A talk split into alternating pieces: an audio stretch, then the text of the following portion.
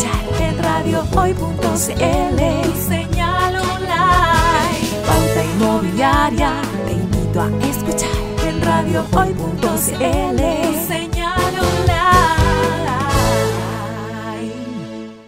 Hola, hola, ¿qué tal? ¿Cómo están ustedes? Muy bienvenidos a un nuevo programa de Pauta Inmobiliaria. Y hoy tenemos a un ilustre invitado, ha estado ya con nosotros otras veces, pero cada vez los vemos en diferentes redes, en diferentes medios de comunicación, porque se ha hecho muy, muy conocido debido a una fórmula muy especial que tiene y mucha cercanía para llegar también a eh, quienes los escuchan. Él es don Francisco Ackerman, experto en inversiones inmobiliarias y especialista y fanático en educación financiera. ¿Cómo está Francisco? Qué gusto tenerte nuevamente en el programa. ¿Cómo estás, Aníbal? Oye, un gustazo para mí eh, eh, que me hayan invitado, en verdad me encanta aportar, tú sabes, en todo lo que se Sí. pueda en el mundo inmobiliario, así que siempre son bienvenidas a esta entrevista y yo feliz de aportar con el granito de arena que conozco. Mira, eh, nuestros auditores, una gran, una gran mayoría corredores y broker inmobiliario, y también hay muchísimos, porque me consta, eh, algunos pequeños inversionistas en la parte inmobiliaria, uno o dos eh, eh, departamentos o, o- casas. Por lo tanto, es bueno escucharte, digamos, hablar de estos temas, porque esto puede incentivar a otros a justamente entender lo que significa la inversión, especialmente inmobiliaria, que es nuestro rubro. Tú te has enfocado precisamente a enseñar a invertir en propiedades, entre otras cosas, porque después también como que te has derivado un poco, pero al comienzo, digamos, era muy fuerte lo de las propiedades. Pero, ¿de dónde Sí. nace esta idea de, de- de- de querer, digamos, eh, enseñar a invertir? ¿Y cuál es, y qué es lo que quieres lograr con esto? Bueno, ¿dónde nace? Primero que todo, yo entré en el mundo inmobiliario relativamente joven, a los 24 años me compré mi primer departamento justamente porque así conocí la empresa donde trabajé e hice gran parte de mi carrera, que era capitalizarme.com, que me compré un departamento y después entré a trabajar, estuve ocho años, me hice socio, renuncié para hacerme independiente en el mundo de la educación, porque justamente dentro de, de ese proceso fue que yo lo pasé mal, lo pasé mal en el sentido de que crecía financieramente de sueldo, pero siempre me sobreendeudaba más de lo que ganaba. Entonces no podía seguir creciendo patrimonialmente, no pude comprarme más propiedades, no entonces en algún minuto dije, ya, ya basta, ¿qué me pasa? En el fondo, si soy alguien que me está yendo bien, ¿por qué estoy cayendo en esto? Y empecé a autoeducarme a través de podcasts, de audiolibros, empecé como a desaprender, porque yo me creía muy, muy grande, como me creía el cuento de, de que yo me las sabía todas. Entonces dije, tengo que desaprender esto, que, porque me da, si me la supiera toda estaría sano, no estaría en lo que estoy. Y empecé con el aprendizaje. Y fue tan bonito, en tres meses logré reducir mis gastos, ahorrar un 30% de mi sueldo, que le dije a Gabriel en ese minuto, en Capitalizar, le dije, oye, quiero empezar a educar porque, ¿sabéis qué? Yo creo que nuestros clientes, muchos deben estar como yo, perdidos, que no saben, se compraron un departamento y como que les cambió la vida, entre comillas, pero están endeudados. Y ahí yo dije, ya, me lanzo. Y empecé a hacer educación. Y esto fue derivando y derivando al final a, crear un podcast, después a otro podcast, después a mis redes sociales, etcétera. Ok. Eh, hay una, una situación ahí que tú cuentas. Y que también es súper importante y que, tal como tú dices, deben haber muchas personas que, que están en las mismas condiciones, pero eh, es posible que una persona común y corriente, y tal como tú contaste, ¿verdad? Con, un sueldo que tal vez no sea tan malo, ¿verdad? Eh, pero que no le alcance y esté siempre sobreendeudado, es decir, gasta más de lo que, de lo que, de lo que gana, eh, ¿se convierte en un pequeño inversionista inmobiliario? La verdad es que es posible, pero que hay una pregunta, porque obviamente va a depender, si uno habla del sueldo promedio de Chile o el sueldo mínimo, lamentablemente las oportunidades son más complejas, ¿ya? Yo te diría que con un sueldo de un millón, un millón doscientos, hoy día uno podría estar pensando en inversión inmobiliaria, quizás con menos sueldo podría pensar a postular un subsidio y todo, pero así como inversión de un departamento en concreto, se necesita una renta relativamente acotada para nuestro país, Por ¿ya? supuesto. No así en instrumentos inmobiliarios. Por ejemplo, fondos mutuos que repliquen o ETFs que repliquen temas inmobiliarios que se puede invertir desde 5 mil pesos, bodegas que a veces uno puede encontrar en un millón de pesos. Entonces, el mundo inmobiliario, el espectro inmobiliario es muy amplio. Muchas veces uno se queda en el departamento, pero uno Claro. puede ingresar a esta industria por muchas vías. Entonces, ahí es donde uno tiene que ir viendo cuál va a ser Dale nomás, no te preocupes. El- el- el- no, dale nomás, Francisco, no hay ningún problema. Ya. Ahí uno se puede ir dando cuenta cuál va a ser el camino que va a tomar para partir en este mundo inmobiliario. Y en medida que crezca, quizás pueda llegar ahí a comprarse su propiedad.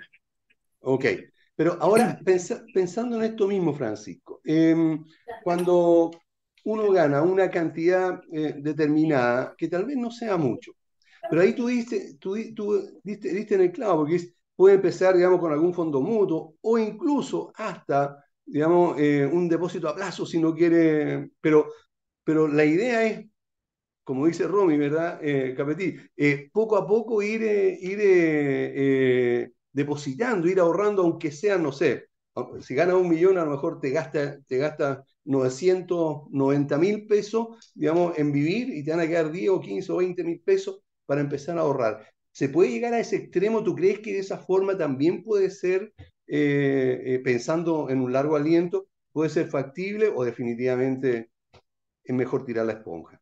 O sea, tirar la esponja, creo que nunca. Sí puedes partir con eso, lo importante es partir y hacerlo crecer, porque hay que también ser súper honesto. Con 10 mil pesos mensuales la persona no va, o sea, aunque, aunque lo ahorre 30 años, no le va a alcanzar para nada. O sea, no, no para nada, pero para nada de lo que sueña como una inversión que le genere retornos, que quizás le genere una jubilación, un sueldo pero sí es un buen punto de partida. Uno va a partir con 10 y después lo pasa a 15, después no sé qué, después se, se enfoca, empieza a generar más ingresos y quizás puede ahorrar 100, 200 y ahí empieza el camino de crecimiento básicamente personal y de también de preocuparse de su, de su, de su gestión financiera.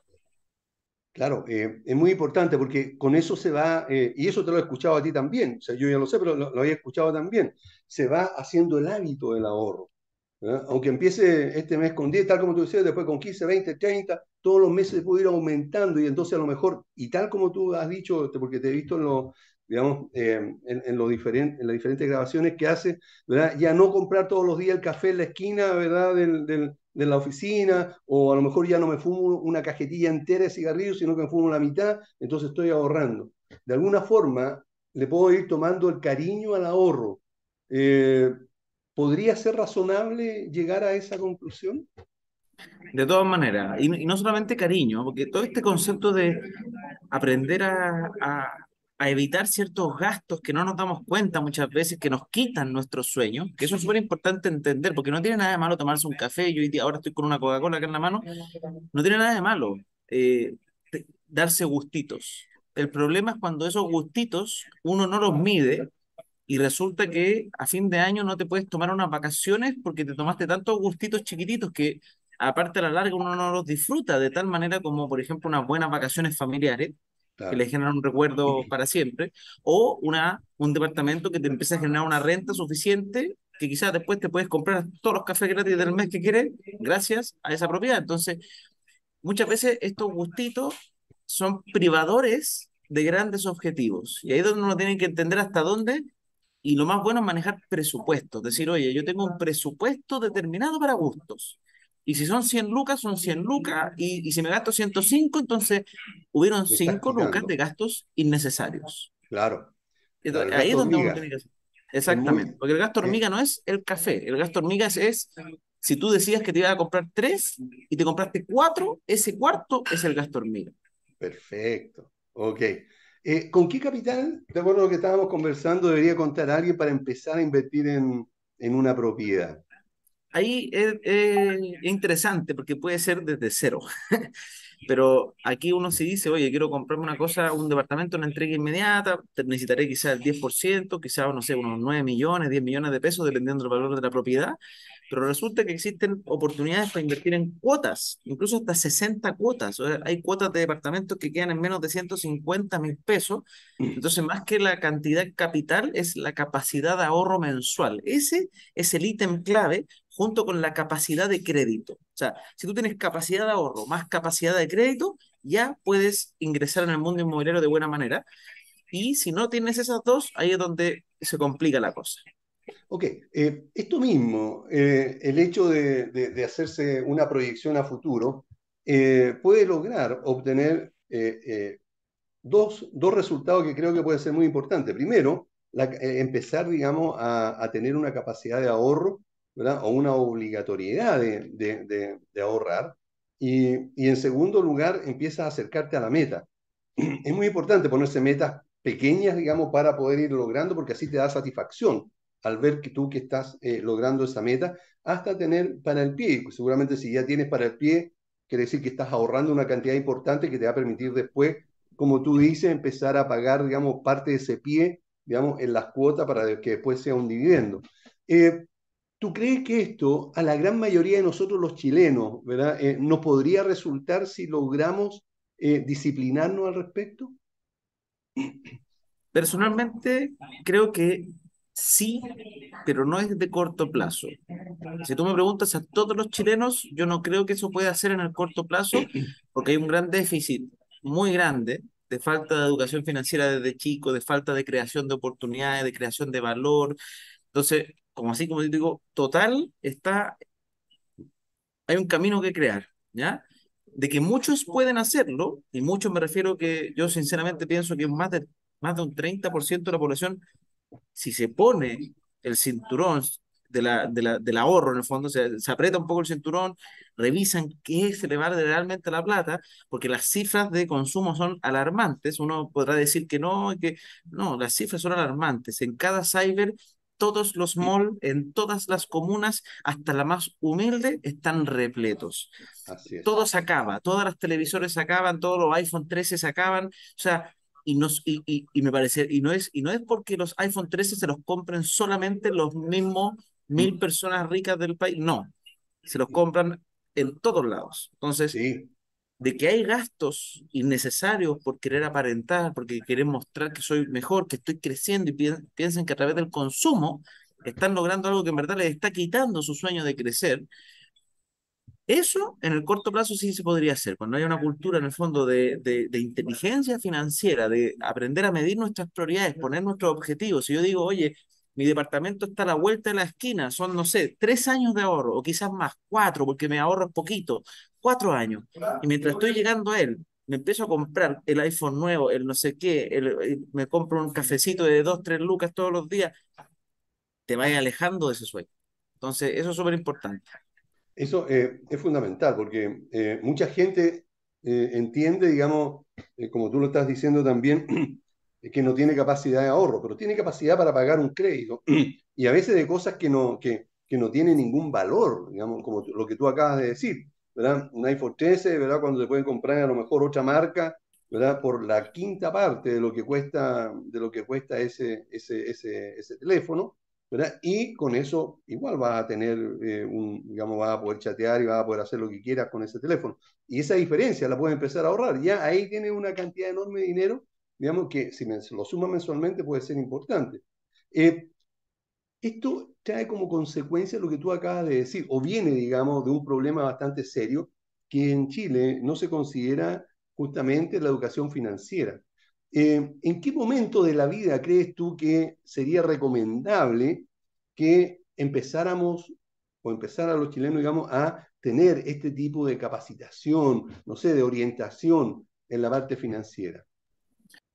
Yo creo que esto, sinceramente, tiene que ser desde la base. Me encantaría que estuvieran los colegios. Yo he visto las mallas actuales de los colegios y no está. De hecho, fue muy divertido porque en un avión me topé, se sentó al lado mío el ministro de Educación y conversamos de varios temas. Dentro de ello, yo le pregunté, porque eh, no está pensada la educación financiera para, para, para, lo que viene, no por el momento, porque probablemente la agenda está llena de cosas postergadas, por, porque así funciona la política. Entonces yo dije, pucha, yo feliz de aportar, le conté en qué estaba y todo, y de hecho, Aníbal, me gustaría contarte acá, de hecho, probablemente esta va a ser la, la primera entrevista que va a salir en público esto, ¿Ya? pero eh, yo estoy creando la primera academia de educación financiera de LATAM enfocada en eso, en, en que todo el mundo pueda educarse financieramente de manera simple. Ah, Y ese emprendimiento van a ser pronto, pronto me refiero en un mes más, que se llama Ya. FinApp. Entonces, Ah, me encantaría que eventualmente decir un eslogan prácticamente como, oye, porque nadie se hizo cargo, acá Sí. nos estamos haciendo cargo. Es algo que es un pendiente, que yo puedo entender que haya muchos pendientes, pero la educación financiera es un pilar fundamental. O sea, así como quizás están poniendo educación física porque es importante la salud física de las personas, no sirve de nada tener salud si no tienes ni siquiera cómo poder pagar la salud.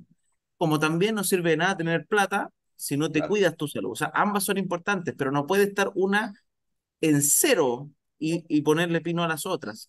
Y así un montón de materias. O sea, a uno no- no- nos enseñan de todo, pero cómo cuidar nuestro dinero, que es lo primero que hacemos al momento de salir de, nuestro- de vivir con nuestros padres e incluso, de, de hecho ahí yo podría decir como privilegiado porque me, me pudieron mantener mis padres. Hay personas que desde los 14, 12 años ya tienen que trabajar. O sea, siempre hay relación con el dinero. Todo el mundo se... Entonces, que no te enseñen nada de eso es, es una locura. Correcto. Eh, a propósito, ya que eh, eh, acabas de lanzar una tremenda noticia y que espero, digamos, cuando ya esté andando esta academia, puedas también aceptar otra invitación al programa para conversar sobre esto. Me enteré de algo y perdona si- si te sorprendo, pero me enteré que estás haciendo un libro relacionado con este tema. ¿Nos podrías contar un poco sobre eso? Efectivamente, es que como cuando uno empieza a apasionar un tema, empieza a buscar, es como, ¿dónde llego? ¿Cómo llego? Yo soy bueno para escuchar podcasts. Entonces, lo primero que hice fue un podcast, porque fue lo que a mí me más me ayudó. Y ese podcast lo llamé Aprende Inversión Inmobiliaria para todos los que son más inmobiliarios, ahí tienen mucho contenido, pero después me fui por el mundo más financiero general porque me di cuenta que había una base más importante que, que pulir antes de irnos a, a una inversión específica. Y claro. creé Comperas y Finanzas. Y en base a ese podcast, ahora estamos lanzando junto de Editorial Zigzag el libro Comperas y Finanzas. Ah, ya, correcto. Ok, ¿y eso cuándo va a salir? ¿De ¿Dónde va a estar? Eh, En marzo, en marzo está, ya estamos ah, así, en marzo está la preventa del libro y debiese estar saliendo por ahí por el 15 de marzo ya en las librerías de todo Chile. ah, fantástico. Ok. Eh, entonces, ese libro nos va a contar un poco, eh, ¿puedes hacer un pequeñito resumen? En simple, el libro consta como de, cinco capítulos, pero es básicamente un, poco esta historia personal de, de cuando pasé de ser una persona que sentía que me la sabía toda, pasar de endeudado a cómo con un cambio de switch mental simplemente pude ordenarme financieramente y salir de deuda. Después, el libro trae muchas anécdotas y muchas historias eh, de personas que han cambiado y han mejorado sus finanzas personales, porque a mí me gusta mucho el concepto de no soy yo el que enseño acá. Yo estoy recopilando información. Mi podcast se trata de entrevistas a personas extraordinarias que tengo la fortuna que puedo llegar a tocar la puerta y quizás no todos pueden, y traspasar su información en formato simple. Entonces el podcast busca justamente que una persona aprenda temas de mentalidad, de ahorro, de generación de dinero y de inversión. Esos cuatro puntos clave, donde el quinto es personas expertas que han hecho esto. Entonces, hablo un poco cómo lo logré yo, cuáles son los tips que he aprendido, una explicación sencilla de cada instrumento de inversión que he ido conociendo. O sea, una persona va a poder saber qué es un fondo mutuo, qué es una acción, qué es un ETF, qué es una criptomoneda, qué es el trading en formato sencillo y con mucha interacción con expertos y con videos que uno va a poder ir a ver para aprender y profundizar en cada tema de forma entretenida. Fantástico. Ok. Ahora, volviendo al tema eh, de inversión inmobiliaria, eh, ¿tú crees que hoy día, como está la situación, eh, sea prudente invertir en una, en una, en una propiedad? Hay estabilidad, inestabilidad económica, social, una, una realidad política bastante compleja en nuestro país. ¿Así todo? ¿Recomendarías tú algo así? Es que mi recomendación siempre es, porque hoy día el- la recomendación es la prudencia como general, pero siempre hay oportunidades, siempre. Yo, la época que más he invertido en mi vida ha sido en la crisis, porque antes no tenía dinero, no sabía ahorrar, no, me perdí, un, al revés, me perdí un montón de oportunidades también en su minuto, porque yo no estaba preparado, pero si uno está preparado financieramente y hay una oportunidad al frente tuyo, es bueno tomarla. Yo conozco gente que este año, este año, 2023, en lo que va del año, ya se ha comprado propiedades extraordinarias a buen precio porque son busquillas, porque la encontraron, cosas que probablemente no se van a repetir, pero ellos tenían la capacidad, el ahorro, le dieron el crédito, le dio lo mismo que la tasa fuera un poquito más alta porque saben que eventualmente puede bajar y lo refinancian, y aunque no baje, me dicen, Francisco, un crédito a 30 años, si yo lo voy a vender en 5, me da un poco lo mismo, entonces depende mucho cómo uno se prepare para tomar la inversión. Perfecto. Ok, ¿qué le recomendaría a nuestros auditores que hagan antes de empezar a invertir eh, en una propiedad?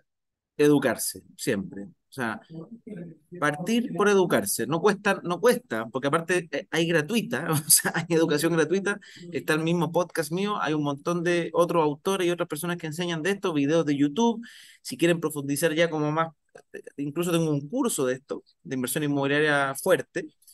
Y, y ahí es donde uno más va a poder prepararse a tomar el riesgo, si es que lo quiere hacer, de invertir en una propiedad. ¿Por qué digo esto? Porque como toda inversión tiene riesgos, aunque tú estudies mucho, igual vas a correr riesgos.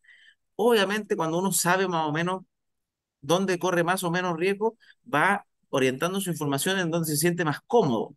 Yo, por ejemplo, me gusta más invertir en propiedades nuevas, pese a que en las usadas hay muchas mejores ofertas, es más grande el ROI, es más grande el LATIR, o sea, numéricamente es mejor, pero acá tiene unas cosas que a mí me gustan, básicamente de beneficios tributarios, que a mí me parecen interesantes, y por otro lado, eh, de simplicidad en la compra, en las condiciones comerciales, que también me llaman la atención. Entonces uno empieza a decir dónde me quiero ubicar. Hay gente, hay gente que prefiere ir desde la base y se compra un terreno, construye, y vende y probablemente saca mucho mayor negocio porque todo ese valor agregado que te cobra la persona que te vende la casa hecha, la gana él. Correcto. Eh, ¿Qué le recomendarías eh, a nuestros auditores también en cuanto a los riesgos eh, que, tiene, que podría tener un inversionista inmobiliario en cuanto a cómo poder minimizarlo? Ya, bueno, casualmente tengo un ebook que, que esto no estaba pauteado ni por si pero sí, claro que no, pero por eso me hizo, como que esta pregunta me, me, hizo reír cuando la vi porque tengo un ebook que se llama Los nueve riesgos de la inversión inmobiliaria y cómo mitigarlos. ¿Y está en alguna parte? El, el, lo pueden buscar si se meten a en, en Ay, si me buscan en Google, aprende inversión inmobiliaria o Francisco Ackerman, les va a aparecer para poder descargarlo. O si no, me escriben en Instagram, arroba francisco.ackerman y van a poder eh, pedírmelo, no hay problema. Pero, y, más fácil, ni siquiera tienen que pedírmelo, porque está el video de la clase de los nueve riesgos. Ustedes buscan en YouTube nueve riesgos de la inversión inmobiliaria y les va a aparecer. Entonces, correcto. Hay maneras de educarse, los riesgos básicamente para el inversionista, para que sepan, hay, hay, hay varios, pero los más conocidos son que el arrendatario no te pague, o sea, los sustos del arrendatario. O sea, ¿qué, qué hago con este arrendatario, el don Ramón? ¿Ah? Ese es un riesgo típico, que pasa muy poco, es típico de cabeza porque sale en las noticias cuando y es súper eh, doloroso cuando ocurre. Claro pero pasa muy poco. Y si tú haces bien el trabajo de la administración, de buscar al arrendatario, de elegir bien la propiedad, lo minimizas al muy bajo. Y además, hoy día existen corredoras que tienen además garantías por tan solo un 7% mensual del valor del arriendo, te hacen la pega de administrar la propiedad y te incluye un seguro de seis meses en caso de que no te paguen. O sea, está súper resuelto ese, ese riesgo. Después está el riesgo de que tú compres en blanco, en verde y resulta que no te lo puedan escriturar porque tienes algún problema personal o porque la industria cambió. Y ahí también es un temazo. Y hay varias formas de mitigar lo que es o comprar una entrega inmediata o hacer otro tipo de, de inversión en el fondo, partir ahorrando en vez de comprar en blanco o preocuparse de trabajar con inmobiliarias que tengan cláusulas de salida, de cesión, etcétera. Correcto. Ahora, esto mismo que tú me estás eh, mencionando referente a, la, los riesgos eh, con la inmobiliaria, eh, cuando uno compra en verde o, en blanco, hay garantías también que, que, eh, en caso de que no pudieran cumplir. La... Sí, eh, o sea, de hecho, como está esa garantía, casi que ni, ni, ni lo menciono como riesgo porque ya está garantizado. Exactamente cuando uno compra una promesa de compra-venta en blanco, en el fondo que ahí todavía no es tuyo el departamento, simplemente estás promesando que lo vas a comprar en el futuro. En Chile, por lo menos, por ley es obligatorio que las inmobiliarias te entreguen una póliza que te cubre los montos que tú has pagado del pie en caso de que la inmobiliaria se mande a cambiar. Entonces, o quiebre o cualquier cosa. Entonces ahí tú tienes una compañía de seguro que obviamente el proceso igual es engorroso, no es rápido, pierdes en el fondo tu tiempo, pero por lo menos tu dinero está resguardado en ese tipo de compras. Correcto, ok. Bueno, eh, lamentablemente se nos está acabando el tiempo, Francisco, pero antes de eh, eh, que te vayas, me gustaría que pudieras darle algún, alguna recomendación, algún consejo a nuestros auditores, que en la mayoría, como te, tú sabes, son corredores de propiedades o broker inmobiliario. ¿Es necesario, crees tú, que el corredor o el broker también esté interiorizado ¿verdad? En, en, o, tenga, digamos, educación financiera para poder asesorar mejor a, los, eh, a, los, a sus propios clientes? Muy importante, muy importante. O sea, yo soy abanderado de la educación me doy cuenta que cuando empecé este camino, ¿qué ocurrió? Muchas personas empiezan a llegar más informadas a la reunión y la asimetría de información empieza a notarse. Cuando un vendedor no sabe lo que habla o no está haciendo bien el trabajo, ya no solamente ahí, ahí es donde uno tiene que empezar a especializarse y también hay tipos de clientes distintos. Pasó muchas personas, muchos corredores que se quedaron atrás porque siempre se dedicaron a vender para vivir, pero el público cambió y no, y no sumó. No es como que antes había 100 personas para vivir y ahora hay 100 y 100 para vivir y para invertir. No, de las 100 que eran para invertir, para, para vivir tradicionalmente, quizás el, el, espectro cambió de 100 a 120 total, pero de los cuales son 60 de inversión. Entonces la persona que está acostumbrada a comprar solo para a vender solo para vivir tuvo que adaptarse y, muy, y no, no todos lo hicieron muy rápido. Por eso nació el broker. Y el broker nació y empezó a quitarle muchísimo terreno al corredor tradicional. Y de repente un corredor tradicional veía que al lado un broker vendía 6, 7, 8 departamentos mensuales como pan caliente, mientras él se esforzaba por cada venta, tres visitas y, pasando, y haciendo harto trabajo. Entonces, es súper importante informarse porque así uno detecta qué tipo de cliente es, si es un cliente que tengo que ir a, a, visitar, si tengo un cliente que simplemente tengo que presentarle los números en un Excel bien hecho y, y, y darle el resguardo de que la inmobiliaria es correcta, buena, importante, que hace las cosas bien, etcétera y la venta sale más rápido. Entonces va a depender qué tipo de segmento de cliente tenemos, pero la educación es clave y acá los corredores, los brokers tienen que mantenerse. Lo bueno es que cada vez hay más instancias. Hay programas como este, como Plan Piloto, está el podcast. O sea, hay un montón de lugares donde uno puede, por lo menos, ubicar donde informarse de mejor manera. Perfecto, ok. Bueno, Francisco, muchísimas gracias por habernos acompañado. Todo el éxito del mundo para ti, que te vaya muy bien en tu, nueva, en tu nuevo emprendimiento. Eh, queremos estar atentos a cuando salga el libro, a cuando tengas también la academia, cuenta con nosotros para la difusión y eh, para, para poder conversar sobre estos temas. Así que muchísimas gracias, Francisco. Gracias a ti, Daniel. Que estés muy bien. Gracias. Vamos a una pausa. No te vayas. Volvemos después de una breve pausa comercial. Disfruta en la sintonía de la hora. Personaliza tus ideas con Estampados MG. Una excelente alternativa para estampados de poleras, tazones, cojines, delantales y mucho más especializados en personalizar recuerdos para todos los fanáticos del fútbol y clubes de fans. Encuéntranos en Facebook y Twitter como arroba estampadosmg. Despachos a todo Chile. La mejor opción de precio y calidad la encuentras en Estampados MG. Estudio Jurídico Global Use especialistas en derecho laboral, civil y de familia. Contamos con una vasta experiencia en temas relacionados con el derecho del trabajo. Autodespidos, fuero maternal, despidos injustificados. En Global Use tenemos la solución.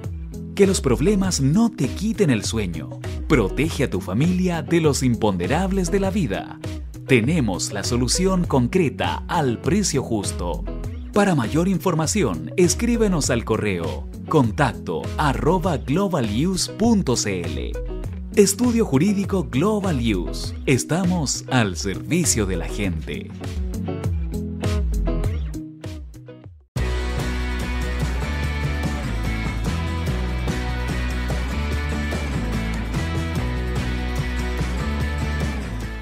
El tío hoy te está esperando para programar los mejores temas. Envíanos un WhatsApp al más 569 6355 0152. La música que tú programas suena en la hoy.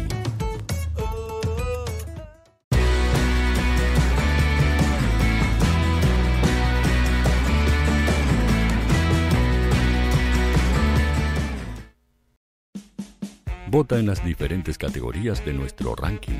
Tú eliges los temazos de la semana en la hoy.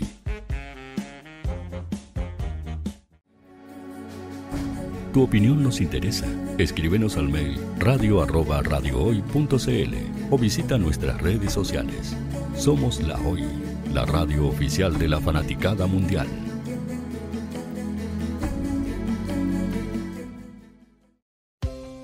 Tú, que nos escuchas todos los días, ¿sabes por qué somos la radio oficial de la fanaticada mundial?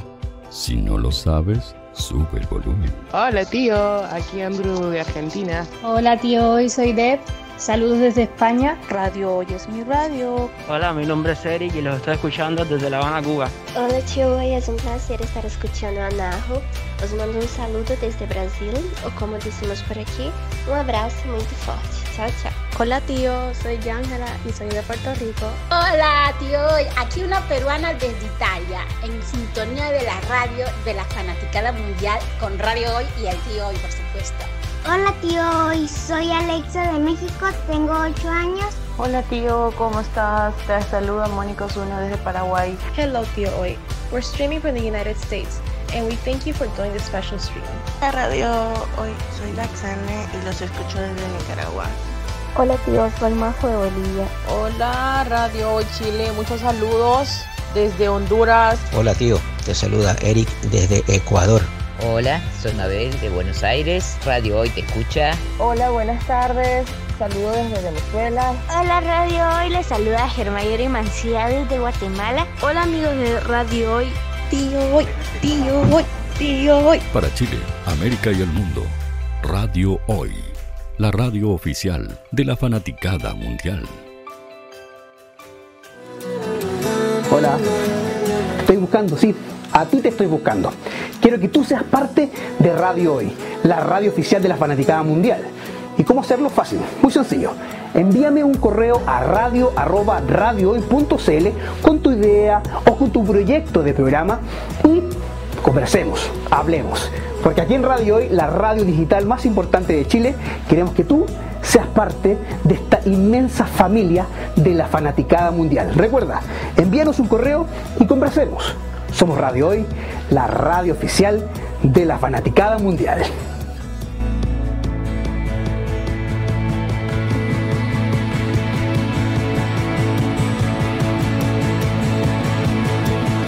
La radio oficial de la fanaticada mundial. El área deportiva de la Hoy está todos los fines de semana reporteando, transmitiendo y llevándote la emoción del fútbol. Hoy Deportes, con el fútbol nacional e internacional, campeonato chileno, primera B y fútbol femenino. Sintonízanos sábados y domingos por www.hoydeportes.cl y todas nuestras redes sociales. Porque somos la, la pasión que desborda sus sentidos.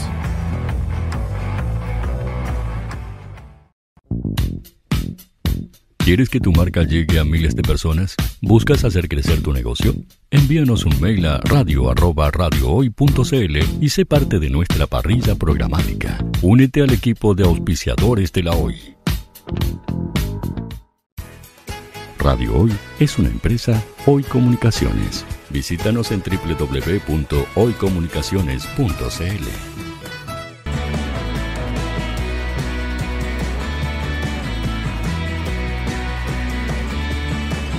Para Chile, América y el mundo, Radio Hoy, la radio oficial de la fanaticada mundial. Antes de presentar a nuestra invitada y de saludarla, quiero recordarles a todos nuestros auditores que si alguno de ustedes ofrece algún tipo de servicio para corredores de propiedades, agentes, brokers o inversores inmobiliarios, en nuestro programa Pauta Inmobiliaria tenemos el espacio justo para que te des a conocer. Para más información, contáctanos sin ningún compromiso al fono WhatsApp más 5699 824 0438. Y para conversar sobre este tema, que es bastante especializado y hay que tener digamos, un cierto conocimiento en general del, del, tema, es que quisimos invitar a Ángeles Guajardo. Ella es eh, eh, de RIMAX Go y nos va a conversar sobre este tema. ¿Cómo estás, Ángeles? Qué gusto de tenerte. Hola, Aníbal. Muchas gracias por la invitación. Eh, Ángeles, este, este tema de, la garantía estatal al crédito hipotecario, en primer lugar, ¿cuál es la idea de, de, de presentarla?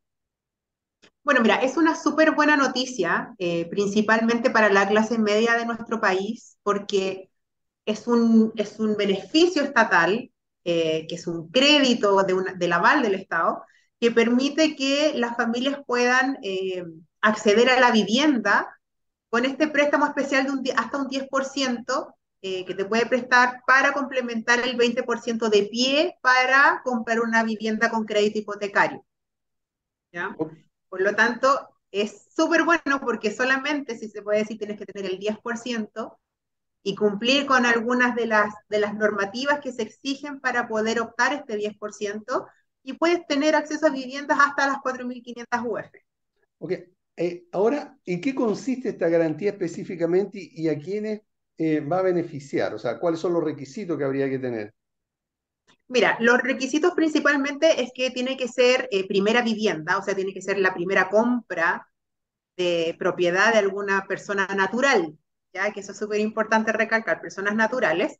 Entonces tiene que ser primera compra, no haber estado asociado anteriormente a algún subsidio o algún otro beneficio estatal, eso es súper importante también, y tiene que estar calificado en, en, la banca, digamos, o en el banco que te pueda otorgar un crédito hipotecario. Correcto. Ok. Entonces, eh, si tuviéramos que resumir lo, los requisitos, eh, ¿los puedes señalar, por favor? Primero, primera vivienda. Eso es lo principal. Primera vivienda, eh, que tengas el 10% en, en, un fondo, en una cuenta de ahorro, donde sea, pero contar con el 10% de la propiedad que tú te quieres comprar. Que la propiedad no supere las 4.500 UF, ¿ya? ya. Eh, y que sean personas naturales. Correcto. Ok, ahora, ¿qué pasaría si yo, bueno, mejor, hace 20 años atrás me compré una casa eh, estaba, estaba casado, ¿verdad? Ahora ya no lo estoy, la casa quedó para mi ex cónyuge. Eh, ¿Tengo derecho o, o, ya no, ya lo perdí? Y también había pedido el, el, subsidio, por ejemplo, ¿o no? No tienes que estar, a ver, lo que pasa es que si estás casado con, en comunión de bienes o, o sea, con separación de bienes podría ser la única como figura que tú podrías acceder a este, a este beneficio, digamos, ¿ya? Pero si tú te estabas con otro régimen, es muy difícil que puedas acceder a él. ¿ya? Y si tú compraste hace 20, da lo mismo, pero no es primera vivienda. Y este es uno de los primeros requisitos. Tiene que ser primera vivienda. Ahora, eh, ¿existe para ello un límite, un mínimo, un máximo de edad para, para, para postular? Lo que pasa es que tienes, sí, o sea, principalmente es como te evalúe eh, la entidad financiera que te va a otorgar el crédito hipotecario bajo, es, bajo ellos, digamos, es si es que ellos te prestan el crédito hipotecario y te dan la facilidad de obtener el crédito, puedes obtener este beneficio. Si no eres eh, sujeto a crédito, no puedes optar al beneficio. Entonces ahí ah. un poco hay bancos que dicen que tienen límites de edad hasta los 70 años, 75 años, entonces ahí va a depender del banco. Ahora, este, esta garantía, Ángel, ¿en qué consiste? ¿Qué cubre exactamente? Como te decía, cubre hasta 4.500 UF, eh, que es algo súper bueno porque en general todos los beneficios estatales que tenían, que, hay ahora, como por ejemplo los subsidios y todo, son eh, para propiedades hasta 2.900 UF. Eh, y no es más que eso, entonces se encontraban propiedades que estaban o a las afueras de Santiago o propiedades que eran muy pequeñitas y que eran también en otros sectores. Entonces, la clase media se va a ver muy beneficiada con esto porque podemos encontrar en, en zonas orientes de la capital eh, muchas propiedades que se acogen a estos valores que estás, eh, permitiendo el, el, gobierno y el Estado para poder dar estos 10%. Ahora, ¿en qué, en qué eh, momento eh, se puede hacer uso de esta garantía? O, es ah, súper buena pregunta, porque hay mucha gente que me ha preguntado, ¿y puedo ir ahora al Banco Estado? Mira, eh, se va a promulgar la ley ahora en febrero, ¿ya? Por lo tanto, ya en marzo ya podríamos empezar a hacer uso de este beneficio estatal, que obviamente una vez cuando ya tengamos la claridad ahora en febrero, no, no sabemos la fecha exacta de cuándo se va a promulgar la ley. La pregunta va por el lado de que eh, en qué momento el, Estado ¿verdad? Eh, va a responder, digamos, por ese 10%, cómo eso lo, lo, ¿qué pasa si yo no lo pago? ¿Cómo lo pacto? ¿En qué momento el banco Mira, esto, esto va a funcionar, no sé si se, se conoce mucho cómo son los FOGAPE, los fondos que son para las pequeñas y medianas empresas. Esto funciona muy parecido, o sea, eh, esto tú, se va a pactar todavía, todavía las condiciones del banco, el, que administra este 10% es Banco Estado, ¿ya? Banco Estado es el que va a administrar y que te va a dar este 10% para que eh, se pueda complementar al, restante del crédito hipotecario. Pero perdón, todavía... antes, antes, antes que siga, ¿significa entonces que yo en vez de dar el 20% doy el 10%? y el, el, Estado en este caso da el otro, el otro 10%, ¿eso es? Del 20% que necesitas para dar el 10, tú das el 10, el otro 10 te da el préstamo el Estado con esta garantía estatal y el ah. otro 80% es lo que tiene el crédito hipotecario. Ah, correcto, ya. Perfecto. ¿Ya? Entonces, el, el, cómo se va a administrar este, este 10% es a través del Banco del Estado. ¿ya? Y la entidad financiera que te presta el crédito hipotecario no tiene para qué ser el Banco del Estado, o sea, puede ser el Banco del Estado, pero puede ser cualquier otra entidad financiera. ¿Ya? Correcto. Y ahí las condiciones del Banco del Estado en cuanto a intereses y todo eso todavía no lo han clarificado. Eso tiene que salir ahora este mes, una vez que ya se promulgue la ley, para ver cómo va a ser el interés de este, de este 10%. Digamos lo que se pide y lo que pide la ley cuando, cuando se presenta esta ley es que obviamente sea en las condiciones parecidas a las del crédito hipotecario. Eso significaría entonces que eh, ese 10% que el Estado está poniendo o la está garantizando a través de un, de un banco, yo después se lo devuelvo al Estado o a ese banco, digamos, en, otra, en otro crédito, con otro, con otro interés, con otra eh, eh, con otro pacto, otro negocio, por llamarle de alguna manera, ¿verdad? Exacto. Correcto. Ahora, los intereses de, este, de, este, de esta garantía de ese 10% sería igual a los intereses del crédito hipotecario o podría ser distinto? Es el ideal, es lo que está pidiendo eh, cuando se presenta la ley, es lo que, lo que se pide y lo que sale escrito, es que se pide que la, no debe superar el interés del crédito hipotecario pactado. Perfecto. que eso es súper importante, porque si no, no tiene, no tiene gracia, digamos, para las personas acceder a este beneficio si van a tener que estar pagando muchísimo más. Como un crédito de consumo, por ejemplo, que siempre... claro, no, o sea, sería terrible. Y, eso, y esto se hace también un poco para evitar eso. Muchas personas, eh, de repente, que les faltaba un poquito para complementar ese 20%, pedían un crédito de consumo y que eran muy, las tasas son muy elevadas en estos momentos los créditos de consumo. Entonces, al final, eh, la gente optó por evitar pedir créditos eh, hipotecarios porque les faltaba el pie. Entonces, ya no es para nadie eh, conveniente pedir un crédito de consumo para poder complementar lo que les faltaba. Ok. la documentación o, la entrega de la información que me, me hace a mí beneficiario de esta de esta garantía, entonces yo la manejo directamente con el banco a cargo. ¿Hay un solo banco o puede ser cualquiera? A ver, el, que maneja el 10% es Banco Estado, 100% Banco Estado. El que ah. maneja tu crédito hipotecario puede ser el banco que tú quieres o puede ser una mutuaria, da lo mismo. tienes que estar sujeto al, crédito. Correcto. Entonces, lo que sucedería aquí es que el, el, el Banco Estado le va a entregar ese 10% a mi nombre, digamos, eh, al banco donde yo tenga el crédito eh, contratado. Así es, tal cual. Perfecto, ok. Ahora, entonces, ¿sería el Banco Estado el único que administra esta garantía? Sí, sí, el único que administra. Ok, ¿ya hay una, una, una fecha de cuándo se puede empezar a solicitar este crédito hipotecario? La fecha la vamos a tener una vez que se promulgue la ley ahora en febrero, ¿ya? Pero sí va a ser para uso y que la gente ya va a poder recurrir a, a esta garantía estatal a contar de marzo. Perfecto, ok. Ahora, ¿qué pasa si yo no puedo pagar esa garantía?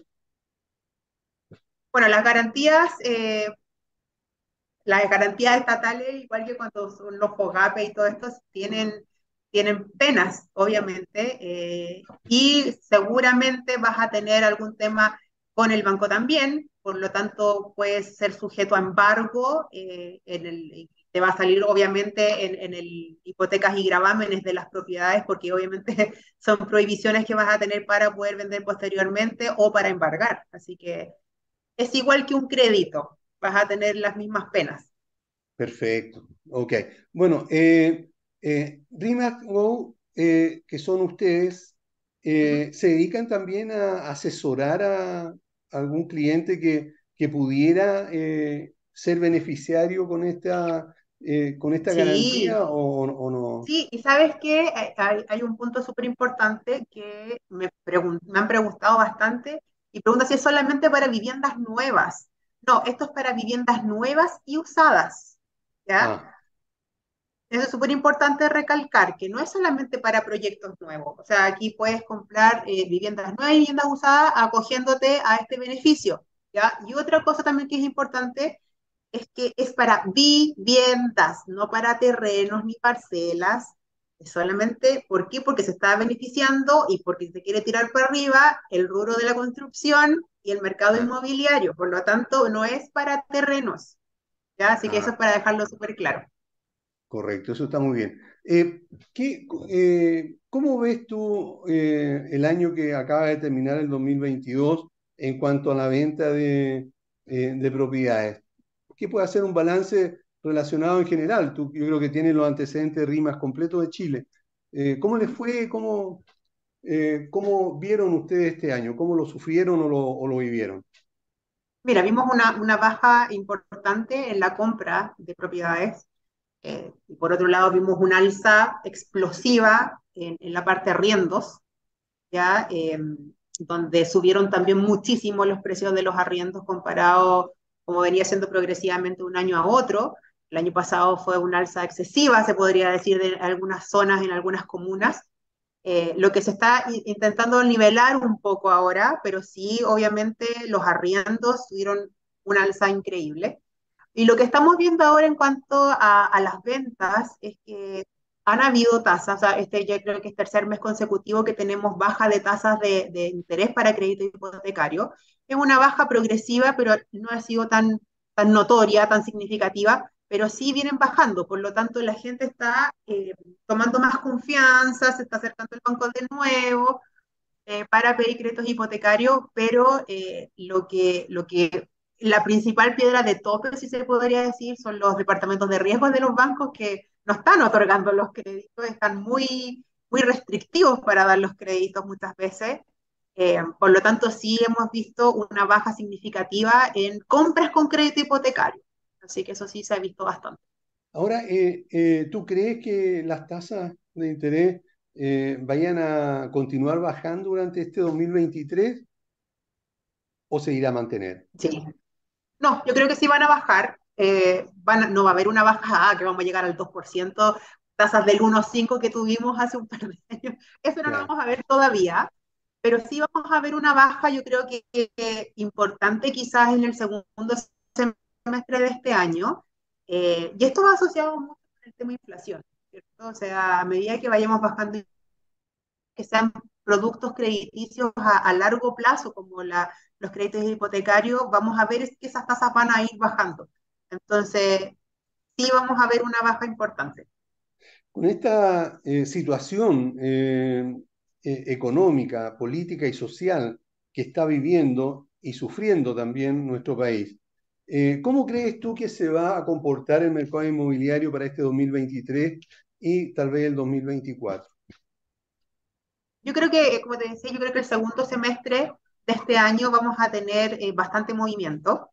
Eh, yo creo que el sector usado del rubro inmobiliario va a ser el, principal protagonista, principalmente porque eh, vimos eh, los años anteriores, hace dos años que venimos viendo por todo este tema pandémico, que eh, las edificaciones nuevas se pegaron un frenazo bastante importante. Por lo tanto, el mercado de usados va a ser el que se va a mover muchísimo más. Ahora, quizás a fines del 2024 veamos un, una falta de propiedades, una falta de viviendas porque no hay proyectos, no van a haber muchos proyectos, por lo tanto, eh, eso a la falta de vivienda va a hacer que a lo mejor los precios de las propiedades tiendan a la alza. Siga subiendo. Eso, exactamente, porque si tenemos un déficit habitacional, eh, porque no hay nuevas construcciones, va a haber mucha, mucha demanda y eso va a hacer subir los precios. Y en el caso de los arriendos, ¿va, a suceder algo eh, similar según tu apreciación o no? Mira, los arriendos en estos momentos, o sea, siempre van a haber, eh, siempre se va, a haber un alza, ¿ya? Pero eh, un alza que va a ser más controlada. El año pasado vimos un alza descontrolada de precios, donde hubo mucha experimentación por parte de propietarios de propiedades que podrían un precio, por ejemplo, sobre todo en casas, en, propiedades de casas, que la gente cobraba lo que quería y la gente lo pagaba. Entonces, eso ya se está regulando bastante eh, y se está viendo eh, la rentabilidad, digamos, lógica eh, de un año a otro, más que estas, estas subidas explosivas, pero sí va a haber una alza de todas maneras. Correcto, ok. Bueno, Ángeles, muchísimas gracias por habernos acompañado. muchas gracias por aclararnos sobre este tema que pudiera eh, alguien tener alguna duda. Y yo creo de que tal como eh, lo ha mencionado, si alguien eh, quisiera ser asesorado por ustedes para, para conocer más sobre este tema o en general, para confiarles alguna propiedad O, o, encargarles la búsqueda, ¿dónde te, pueden ubicar? Nos pueden escribir al mail de contacto arroba rimax, sí, R-E-M-A-X, go.cl. Es así como, está ahí atrásito. Ahí como está. Y de todas maneras... Sí, de todas maneras, si alguien lo anota mal o no te puede contactar, eh, lo invito a que se comunique conmigo al WhatsApp. Todos lo conocen, lo saben porque está en todas partes. Y yo las, los contacto entonces con Ángeles Guajardo para que los asesore en este o en cualquier tema relacionado con eh, eh, el sector inmobiliario. Así que muchísimas gracias. Ángeles, por haber estado con nosotros. Gracias por la invitación. Y eh, a ustedes también, muchas gracias por habernos acompañado. Nos vemos el próximo lunes a las 4, como siempre, en punto. Que estén todos muy bien. Chao. Inmobiliaria, te invito a escuchar en radiohoy.cl señal online. Pauta Inmobiliaria, te invito a escuchar en radiohoy.cl señal online.